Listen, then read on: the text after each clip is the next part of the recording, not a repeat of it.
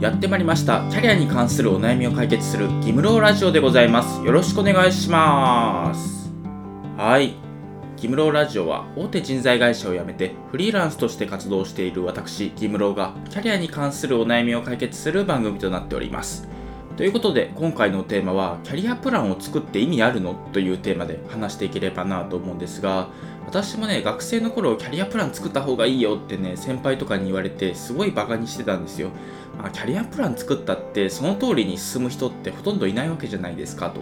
まあ、そんなのね作ったって、まあ、無駄というか、まあ、意味ないんじゃないかっていうふうにね思ってたんですよ。ただね人材会社に入ってみてその考えは結構改めるようになってやっぱりキャリアプラン作るのって重要だなっていうふうにね思うようになったんですよ。でなんでねキャリアプラン作るといいかっていうとその無駄な努力っていうのをねしなくなるんですよ、まあ、する必要がなくなるっていうか、まあ、そういうところがいいところかなと思っていてやっぱりねキャリアプランを作ることによって自分がねどの方向に頑張ったらいいかっていうのをね定められるんですよ。で、まあ、途中でねその社会人になっても定期的にキャリアプランって作る方がいいなと思っていて、まあ、自分がねその社会人になって何が向いていて何が向いてないかっていうのがね分かってくるんですよ。他にもね自分がどういう仕事やってる時が楽しいかとか、まあ、これはね楽しくないとか、まあ、こういう価値観で仕事をやってるとか、まあ、人によってはね仕事めっちゃ頑張りたいって思ってたけどプライベートの方がね結構比重を置いて働きたいとかなんかそういう風にね自分のその働き方とかそういうのをね考え直す機会になったりするんですよ。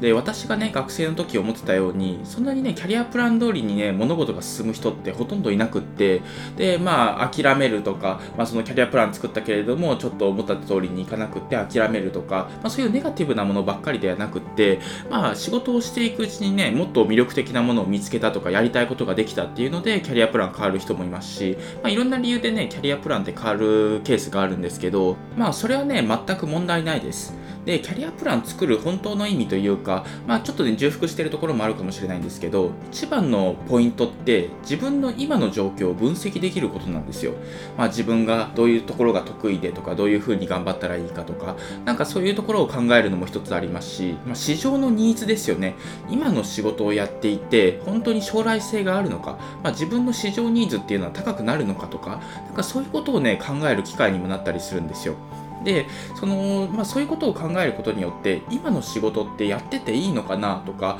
この仕事をやった先にどういう、まあ、未来があるのかなっていうのをね考える機会になったりするんですよ。でそうすることでそのキャリアプラン通りに将来もし行かなかったとしても、まあ、現段階で何かを変えた方がいいか変えるべきではないかっていうのがね判断がつくんですよ。これがね一番キャリアプランを作る意味かなというふうに思っています。でそれでねキャリアプランを作ることによって、まあ、自分がねその転職したり、まあ、しなくてもいいんですけど、まあ、どういうアクションをするかっていうのが見えてきてで、まあ、転職をねしなかった場合は仕事のモチベーションにもなるんですよ。で、まあ、今の仕事をしっかりやってていいんだ頑張っていいんだっていうので、まあ、そういうふうにねその努力をする糧になるというか、まあ、力になるのかなというふうに思っています。やっぱりキャリアプランを作ってなくってで今の仕事っていうのをねただ淡々とこなしているって人はねたくさんいるんですよ。私もキャリアアドバイザーしてたのですごいわかるんですけど、まあ、何もねあの考えずっていう言い方はあれですけどもう日頃のねルーティンワークっていうのをずっとやっていて何か工夫するとか、まあ、将来のことを考えるとかそういうことをせずにねずっと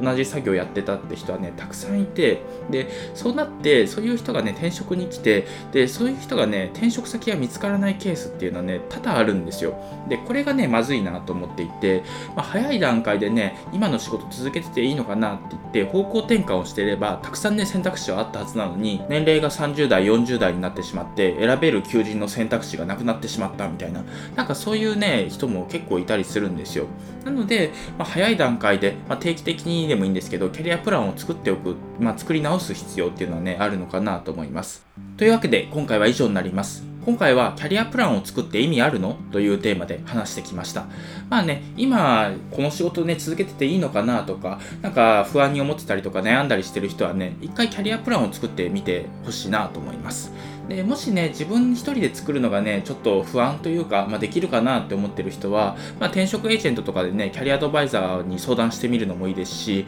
あとはキャリア相談サービスっていうね、まあ、キャリア相談だけをね、まあ、してくれるようなサービス、まあ、有料なんですけどそっちは、まあ、そういうのもあったりするのでだからそれを使ってね一回自分のキャリアプランっていうのをね作ってみてもいいかなと思います。あと、私もね、ブログをやっていて、副業演芸場っていうブログをやってるんですけど、そっちでもね、キャリア形成に関する情報とか、ノウハウっていうのをね、あの書いているので、そっちもね、合わせて読んでみてもらえればなと思います。というわけで、今回は以上です。ありがとうございました。